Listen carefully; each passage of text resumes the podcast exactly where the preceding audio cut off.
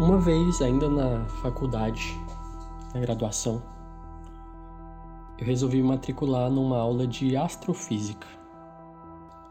Entrei naquela sala, primeiro dia de aula, os alunos já estavam ali esperando, todos com aquele estereótipo de aluno de física, de engenharia, de ciência da computação. Eu era o único de design. E o professor, jovem até, Bernardo, o nome dele, fez questão de escrever a equação da relatividade no quadro e que eu faço a igual questão de não pronunciar aqui. Claro que eu não entendi nada, não fazia a menor ideia do que ele estava falando, não atribuí nenhum sentido a nada do que estava acontecendo ali. Nenhuma vírgula, nenhum X, nada. E a partir daí só me sobrou a opção de escapar. Eu nunca me senti tão poeta. Lembrei de tudo do passado, projetei todo o meu futuro, escapei do real, fugi da realidade talvez por um milésimo de segundo aquela teoria tenha me dito alguma coisa ali. O que eu lembro da infância foi de sentir um desdém do mundo.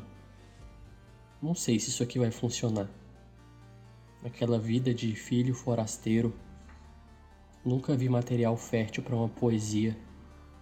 Filho imigrante, vindo do Egito, talvez.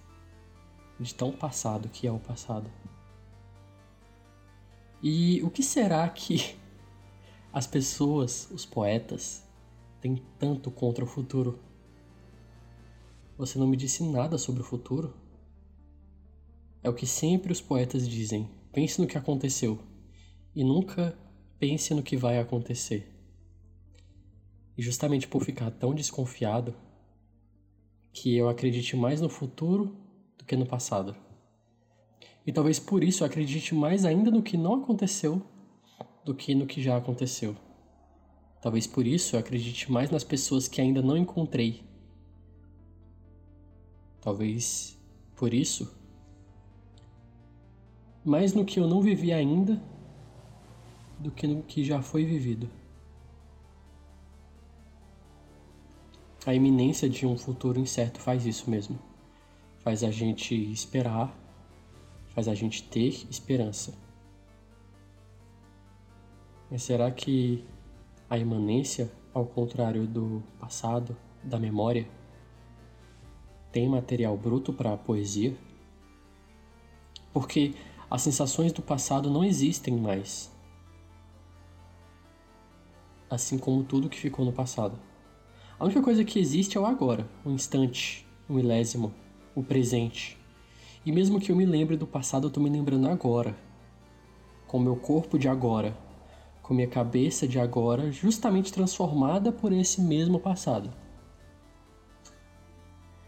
Devemos então ficar com o presente, mesmo que ele esteja perfurado pelas lembranças do passado, tão perfurado que no presente nós podemos escapar, arriscamos projetar, arriscamos planejar. Uma vez ainda na faculdade, resolvi me matricular em uma aula de astrofísica. Entrei naquela sala e todos os alunos eram de engenharia, física, ciência da computação. Eu era o único de design. E, como eu não entendi nada, não fazia a menor ideia do que o professor Bernardo estava falando, eu não atribuí nenhum sentido ao que ele tinha feito ali, ao que estava acontecendo. E só me sobrou a única opção de escapar. Nunca me senti tão poeta.